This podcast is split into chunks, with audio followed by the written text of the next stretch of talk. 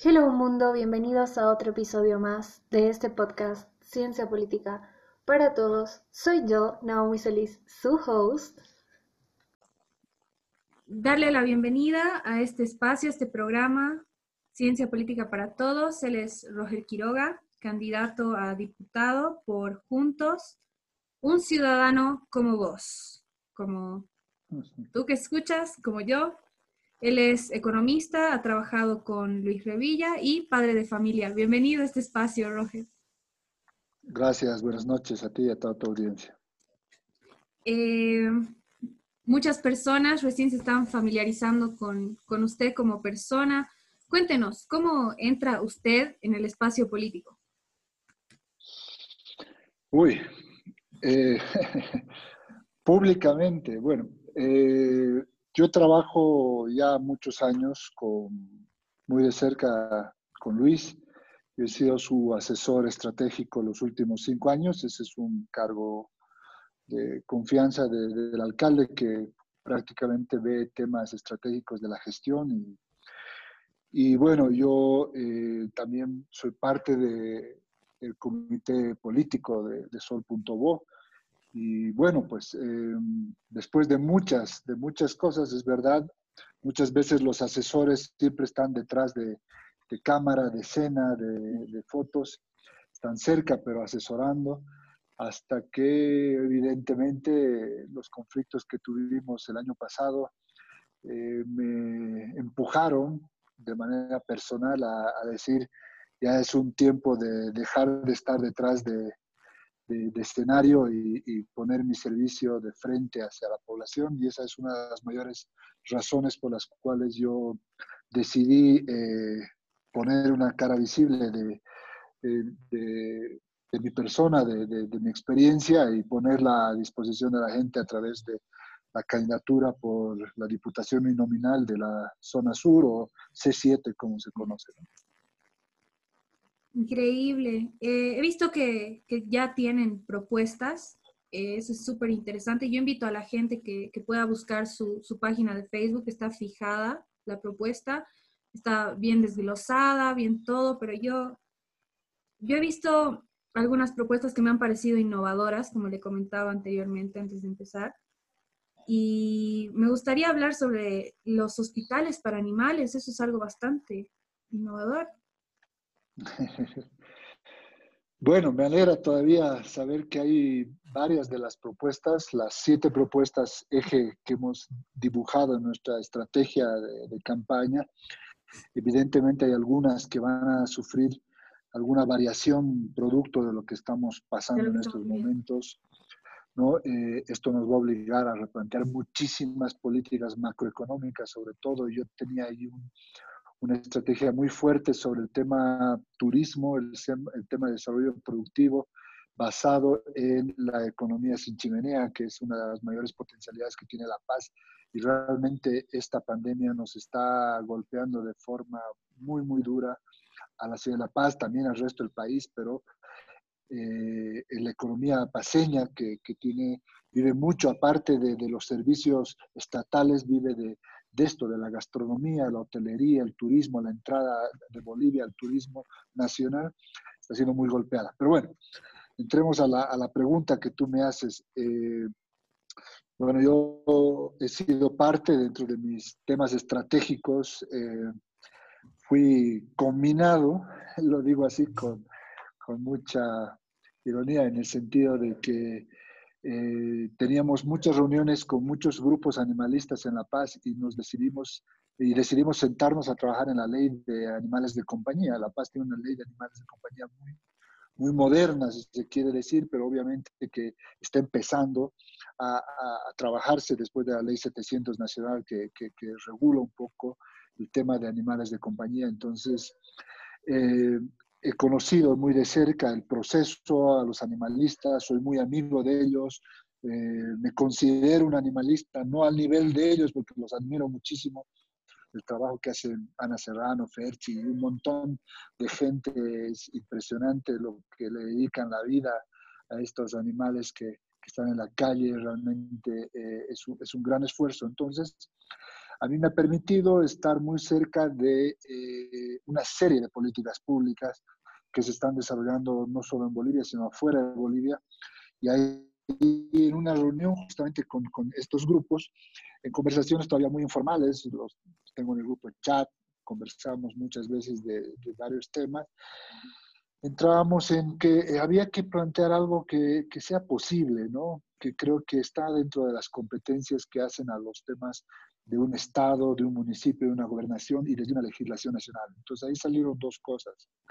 La primera fue, eh, yo recuerdo y lo vivo muy de cerca porque apoyé mucho a la instalación de lo que se llama hoy la Casa de la Mascota en la Alcaldía de La Paz, que eh, se reciben muchas llamadas de animales, de personas que llaman por animales atropellados en vía pública y que son abandonados. Entonces eh, la gente nos llamaba, me llamaba, me decía la gente de la casa mascota que no les da abasto el número de llamadas diarias que reciben de, de, personas que están reclamando auxilio a estos, animalitos que han sido atropellados y abandonados. Entonces, eh, ahí exploramos mucho y vimos la posibilidad de que primero eh, haya una norma que modifica levemente al SWAT, ¿no? al seguro obligatorio de, de, automotor, y que con, sin grandes modificaciones de costo, etcétera, etcétera, pudiese tener una cobertura adicional a animales atropellados. ¿no? Así como auxilia y da auxilio a personas que han sufrido accidentes dentro de una movilidad o a través de una movilidad a terceros, pudiese hacer que eh, aquellos animales que son atropellados, porque asumimos que la gente no sale a las calles en sus vehículos a pisar a, eh, perritos, estamos partiendo de, de, que esto es un accidente, ¿no? Entonces, muchas veces es verdad que la gente huye por miedo, por desconocimiento, por no saber qué hacer, eh, X razón. Pero si tú sabes que si por un accidente atropellas a un animal, tiene una cobertura, tú puedes llevarlo a una veterinaria, esa veterinaria lo cura o lo trata de, de, de salvar al animalito y corre este seguro con los gastos, yo estoy seguro que mucha gente va a dejar de escaparse y va a dar auxilio a estos animalitos en estas situaciones. Entonces, ese caso es el primer paso a hacer una modificación. No es algo que demanda nada, pero hay que estar en el Parlamento para poder hacer esa modificación a la ley. Entonces, esa es una primera propuesta que, que teníamos pensada, pero obviamente esto desencadena algo más complejo. Eh, las veterinarias eh, tienen un orden, un horario, es, es, como una clínica, pero tú en ciertas situaciones necesitas ya un hospital.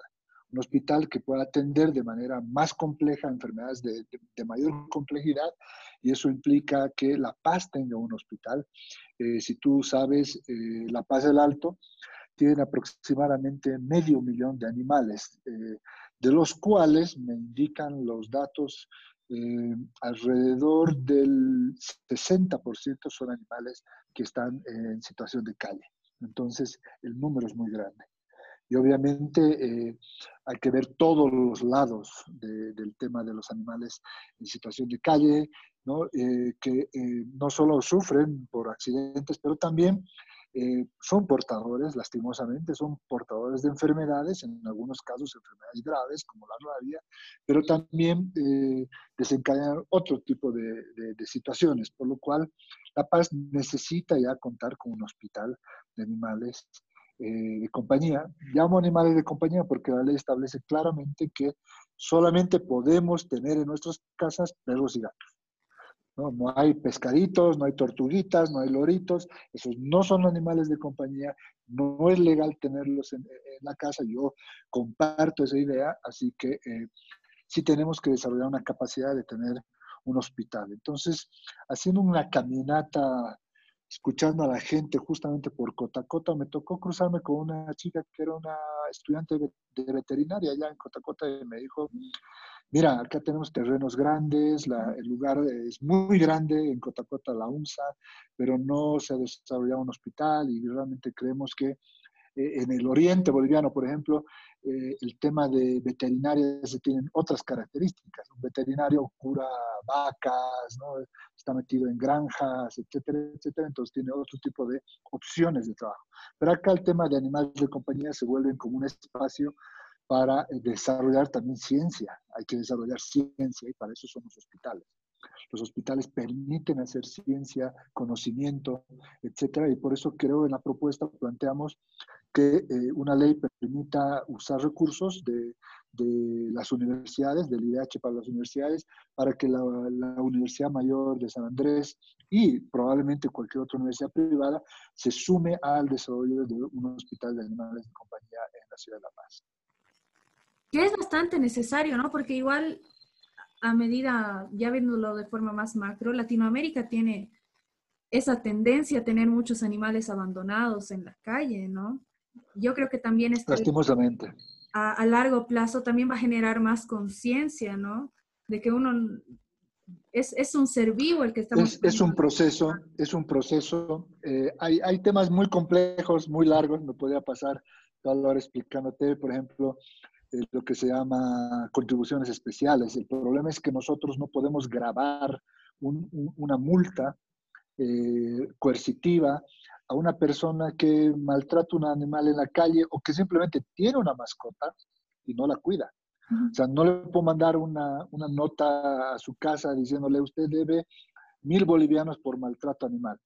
Esa persona se va a reír, va a agarrar el papelito, lo va a votar. Entonces, eso implica una reforma tributaria compleja que debería generar contribuciones especiales. Bueno, tiene toda una, una cosa bastante larga, pero está en la cabeza, está en la idea de que hay que hacerlo.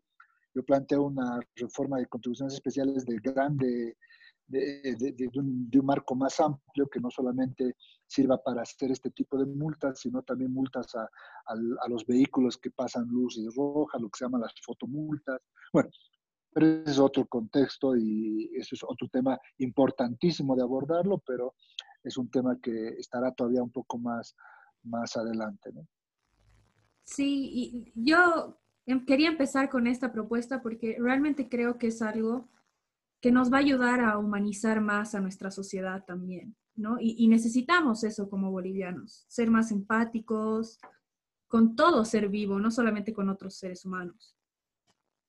Sí, por supuesto. O sea, yo creo que hoy en día hay mucha más conciencia en las nuevas generaciones y eso hay que eh, fomentarlo y hay que eh, legislarlo. O sea, desde ya hay que darles las herramientas y los instrumentos para que eh, cosas como la chiquitanía o cosas como el mismo maltrato de, los animales de compañía en situación de calle dejen de suceder y la gente sea más responsable. Me decía Perchi tiene un post donde dice que de ocho cachorritos nacidos, si tú los pones en adopción, más o menos seis de ellos no encontrarán dónde vivir. Entonces estás creando un, número exponencial de, animales que pronto estarán en la calle abandonados cuando la esterilización es una opción muy, muy importante para, para un control no solamente salud de la mascota, pero también de la población de animales de compañía que van a ayudar a ordenar y,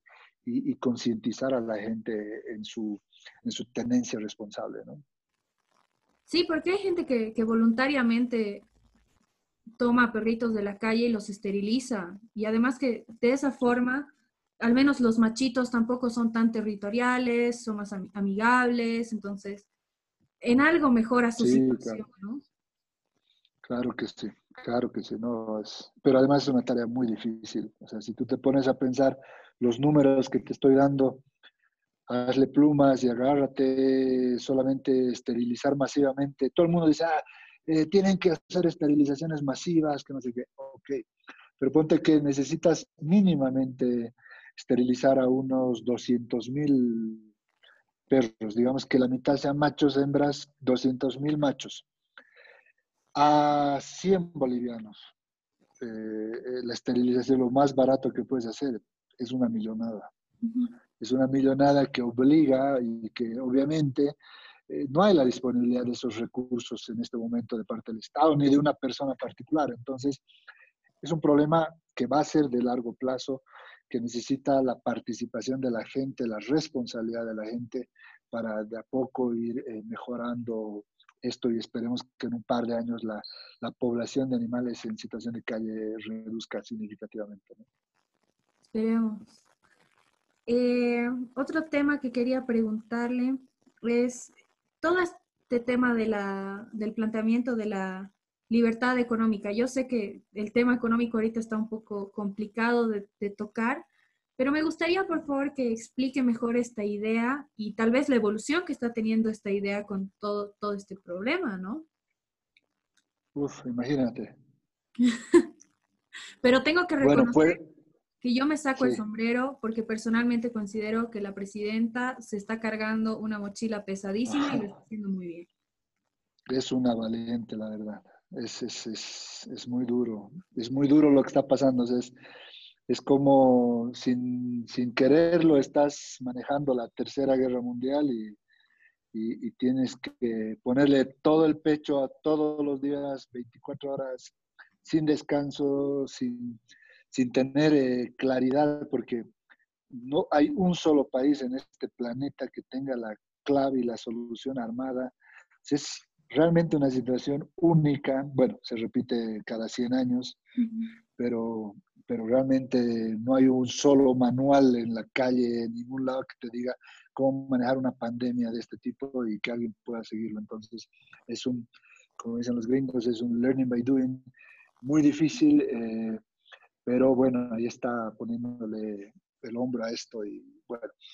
Yo desde mi punto de vista como economista y además eh, yo dentro de mi, de eh, mi, compañera de, no, no, es de fórmula, pero mi compañera de, candidatura es Erika. Eh, Erika es una chica, Erika Salinas es una, una mujer muy comprometida con el movimiento feminista, pero además muy comprometida con la lucha por la igualdad y eh, discutiendo con ella un tema que, que obviamente es complejo. Yo le hacía siempre una pregunta, a ver, si pudiésemos tomar una decisión, ¿cuál haríamos? Porque uno puede decir miles y cuando escucho a la gente que ha tratado de satanizar mi propuesta sobre la libertad económica de las mujeres era porque, claro, no, el problema está en la educación, sí, pero la educación son 20 años mínimo. No, el problema está en eh, las leyes. Sí, pero cambiar las leyes son 10 años mínimo. Entonces, ¿qué haces tú hoy? ¿Sabes qué es lo de los datos terribles? ¿no? Esos datos antes de, la, de que paremos la campaña. Los datos de, fallecidos después de, pacientes que están falleciendo por el coronavirus son personas que siguen muriendo por feminicidios. ¿Te das cuenta el número de violencia que se ha incrementado por estas cuarentenas y estos encierros ha sido exponencial, tan complicado como el tema del mismo virus. O sea, realmente es, un tema que no, la gente no puede dejar de lado y ponerle eh, un alto y decir, bueno, lo discutimos en otro momento. No, es un tema que hay que discutirlo ahora, sin descanso y, hasta encontrarle una, una salida. Entonces, mi propuesta, obviamente, parte desde la visión eh, eh, económica, ¿no? Y obviamente la, base estadística es la que me ha permitido, junto con Erika, discutir y, propiciar esta, esta opción, esta, este, que hemos llamado el, bueno, ahora que está, ahora la gente lo va a entender más, es un bono, ¿no? Es un bono, llámese bono, voucher o mecanismo eh, rápido de, eh, eh, lo que es un bono es inyectar inmediatamente en, la economía eh, un ingreso que permite tomar algún tipo de decisión. Entonces, yo decía que la libertad económica fue una lucha que los pueblos europeos y americanos de posguerra lograron por cosas de, la, no sé si de la casualidad, pero sí creo de la causalidad, eh, cuando la gente, los soldados iban a la guerra, las factorías quedaban vacías y la economía tenía que seguir produciendo. Y esa forma de producción obligó a que las mujeres masivamente salieran de las casas y se muevan hacia las factorías a hacer armado de balas, casquillos, eh, a seguir produciendo en la economía de la guerra para que eh, pudiese moverse la economía mundial y sostener eh, los duros momentos que estaban pasando en la Segunda Guerra Mundial. Pasada la guerra, las mujeres habían adquirido destrezas, y obviamente percibían un ingreso por esas destrezas. Y esas destrezas les permitieron a las mujeres de posguerra eh, darse cuenta a un gran porcentaje de ellas que querían seguir trabajando y otras quizás retornaban de nuevo a las casas a, hacer lo que hacían cotidianamente, que tampoco es poco. Entonces, de a poco esa, esa libertad económica les, les, empezó a generar derechos. Y esos derechos los fueron mejorando, mejorando hasta eh, el momento en el que vivimos hoy, que a pesar de todo y todavía se siguen, eh, siguen existiendo muchas desigualdades, pero hoy en día en países europeos o en los Estados Unidos o muchos países todavía eh, ya en Asia y, en Medio Oriente, ya las mujeres tienen condiciones totalmente iguales o casi iguales a las de los hombres en el término económico. ¿Y qué quiere decir el término económico? El término económico quiere decir que una persona puede decidir qué es lo que quiere hacer con su vida. Quiere comprarse casa, auto, estudiar, salir, ropa, pararse de manos, viajar, esa libertad la, le, rompe ese vínculo directo y estrecho con una persona de la cual dependa y al depender eh, muchas veces se somete. ¿no? Entonces, ¿qué pasa? Nosotros estamos atacando una cadena de temas. Yo salí, obviamente, con el tema que era más polémico, que era eh, un bono a todas las mujeres de, que, que, son víctimas de violencia. Entonces la gente dice, no, pero estás victimizando a las mujeres, las mujeres no quieren eso, quieren trabajo. No, no estoy diciendo eso. Estoy diciendo que muchas mujeres en Bolivia, más del 70% de las mujeres en Bolivia, que sufren multiviolencia. Si la violencia la dividimos en cuatro aspectos, ¿no? Física, psicológica, física y económica, eh, eh, entonces la mujer no solamente está viviendo eh, violencia económica, sino que va casado con violencia psicológica, o violencia física y luego terminan lastimosamente en feminicidios. ¿no? Entonces, ¿qué pasa? Parece muy, muy absurdo para alguna gente cuando me, la, me lo criticaron, pero yo sigo sin entender qué parte no entiende. Y es que muchas mujeres no pueden irse a su casa simplemente porque no tienen dónde irse ni cómo irse. Y eso le sucede a muchísimas mujeres en este país. No pueden irse yo digo, la persona que trabaja en mi casa hace muchos años, eh, ella nos decía que eh, dejó a su marido una vez, pero su mayor miedo era de qué iba a vivir.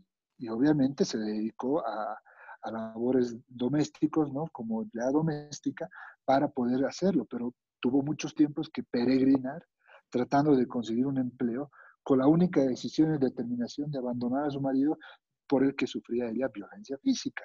Entonces, este bono lo que hace a las personas que se acogen al bono, ustedes han visto el bono universal, que ahora saca la presidenta, eh, muchos, muchos jóvenes de 20 años están diciendo, oh, tenemos un bono, pero creo que va a primar la, la racionalidad, que debe primar y va a primarlo, así yo creo, va a decir, no lo necesito, entonces no lo cobro, o si lo cobro, lo destino a algo que, o a alguien que lo necesita. Esa es la lógica de un, de un bono para, para las mujeres víctimas de violencia. Esta mujer, no es que todas las mujeres van a, cobrar, yo quiero mis mil pesos, mis dos mil pesos para, para mi bono violencia, no, sino que una mujer necesita un ingreso mínimo para poder salir de su casa, tomarse un cuarto de 500 pesos y empezar a buscar su vida fuera de un hombre, fuera de una relación violenta. Con, fuera de su casa va a poder buscar ayuda psicológica, ayuda legal, ayuda de todo tipo. Pero si sigue en su casa, y además sabemos, los datos estadísticos nos dicen que además una mujer va a hacer una, va a la policía a sentar una denuncia de violencia, no la escuchan, la tratan de convencer de que ella tiene la culpa, ¿no? Y tercero, ella vuelve a la casa sin saber qué es lo que va a pasar si su marido se entera que iba a denunciarlo. Lo más probable es otra paliza y en el peor de los casos un feminicidio. Entonces, este bono en, su primera parte pretende atender a ese grupo que es el más vulnerable de estos sectores que sufren violencia. De ahí, por supuesto, que hay otros mecanismos para mujeres que eh, quieren tener una libertad económica y que nuestro sistema económico no le permite. Tú vas como una mujer soltera a pedir un crédito bancario, no, tienes tu garante, tu marido tiene que firmar, que tú tienes que hacer esto, o sea, te piden mil requisitos como si fueras no sé, marciana para, para, para acceder a esto cuando tiene los mismos derechos que un hombre para acceder a un crédito. Entonces, tiene diferentes dimensiones esta, esta política de libertad económica, no es solamente este bono, pero este bono lo explico así porque debe atender y atacar al grupo más vulnerable de, la sociedad, que son aquellas mujeres que no tienen un ingreso mínimo para poder salirse de sus viviendas y buscar apoyo legal, psicológico eh, eh, y enfrentar esta situación que es tan crítica en este país y tan grande y a veces tan poco escuchada. Sí, y, como decías, es preocupante la gente que a mí nunca deja de impresionarme la lógica de algunas personas, como si también fuera fácil para cualquier mujer ir y pedir ayuda, ¿no? O sea, aunque digamos que se aprueba, logramos el bono, igual a las mujeres les va a dar, a algunas mujeres les va a dar pudor, va a decir, ah, tengo que ir, pero es que tengo que. Pero la idea es. esa, que sea una solución rápida, porque yo esa idea de que no, las mujeres quieren trabajo, sí, evidentemente queremos igualdad de oportunidad laboral, pero estamos hablando de un caso de violencia, no estamos hablando de los casos de, de igualdad de género que hay en la sociedad, que hay en todas partes. Pero Exactamente realmente este tema de la libertad económica creo que es una increíble propuesta igual. Gracias. Y el destino gastronómico que ahora lo, lo veo complicado. Soy un chef frustrado y estoy más frustrado y entristecido con, con todo este, con toda esta situación. Yo soy un creyente de que la gastronomía en la ciudad de La Paz le iba a dar un, un boom, un levantamiento súper importante como lo ha estado haciendo los últimos cinco años. Y realmente este es un golpe durísimo a la gastronomía, a la hotelería y a los pequeños productores, porque eh, esto afecta a los pequeños productores de, de, de Mecapaca, de Luribay, de, de, muchas otras zonas, pero también a, a Tarija, a Cochabamba, a las zonas que nos proveen muchísimo de los insumos, que además son productos hechos en, Bolivia y que eh, dinamizan impresionantemente la economía y, realmente eh, le devuelve además un valor de identidad a, nuestro país muy importante. Mira, que esta es una cosa que me, me, duele tanto. Estoy haciendo, empezando una campaña en mi página con la Cámara de, Comercio, la Cámara de Industria, para promover el compro boliviano y, el ClickPay. No sé si has escuchado de esa iniciativa que están sacando unos, un grupo de, jóvenes que, bueno, una empresa muy, muy seria de software, Salamanca Software, que está a desarrollar este ClickPay, que es para comprar eh, a través de teléfono, pero además tú puedes comprar vouchers que te permitan canjearlos después de que esta, este problema esté más o menos regularizado y le ayude a los, a los restaurantes, a los comercios, a, tener un ingreso presente de un producto o una venta futura, ¿no? Entonces, bueno, hay que ayudarlos en todo lo que se pueda. Mientras tanto, ese es un tema al cual eh, este, estas, estas medidas post eh, pandemia ah, eh, tendrán que, atacar de manera directa porque el, el, efecto multiplicador que tiene sobre la economía, sobre todo de la ciudad de La Paz y, del, departamento, es significativa, ¿no? El golpe es significativo y va a durar, y va a durar porque el golpe, nosotros éramos una economía de turismo rebalse del Perú y ya el Perú está recibiendo una arremetida durísima al turismo extranjero culinario que tenía eh, el Perú y tanto así que la economía y el, gobierno peruano le va a destinar muchísimos fondos para tratar de reactivar, sabiendo que eso no viene de la noche a la mañana, va a tomar eh, su tiempo eh, poder reactivar esta, este sector, un sector importantísimo para el Departamento de La Paz. Completamente de acuerdo. Eh, pedirle a la audiencia que si le interesa, que ingresen a su página, a buscar todas estas iniciativas, que participen. no, no hay solamente la, perspectiva de, juntos, también otros partidos, si quieren ir con otros partidos, también están con esta iniciativa. Esto va más allá de, lo partidario, va hacia nuestro amor por, nuestro país. Por supuesto, esto no, esto no tiene, esto hay que hacerlo, gane quien gane, pase lo que pase. esto no tiene un color político, esto es una, este es algo que tenemos que hacerlo porque si no, no vamos a salir adelante como, como ciudad, como departamento y como país.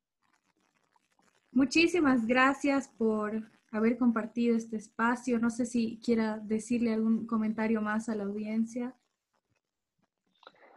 Bueno, nada, decirles que lo que tú has dicho, participen, eh, sean proactivos. Eh, sé que hay mucho tiempo hoy en casa para mucha gente y no la malgasten, no la malgasten en, en llenar el Facebook y el Twitter con mensajes negativos, fake news, no le hace bien al país, no le hace bien a nadie, no le hace bien al, estado de ánimo de la gente. Miren, quieren, quieren, voy a preparar un listado de cosas para hacer en la casa cuando no quieres llenar de fake news. Mira, hay tantas cosas para hacer en tu casa, ¿no? Que, que realmente aprovechenlas. Eh, no, no, no, no hagamos esta, no llenemos de, malas vibras las redes sociales. Muchísimas gracias. Espero tenerlo más adelante cuando se reanuden las campañas para hablar ya de propuestas más firmes, eh, que seguro estas propuestas van a estar ya con un avance, una evolución. Y bueno, hemos dado un pantallazo bastante amplio a muchas cosas y bueno, la invitación abierta. Listo, muchas gracias, pues un saludo. Como ya lo he dicho antes, la finalidad de estas invitaciones es llamarte a reflexionar y a escuchar también diferentes puntos de vista. Espero hayas disfrutado de esta conversación y de nuestro invitado de hoy. Te mando mucho amor, hasta la próxima.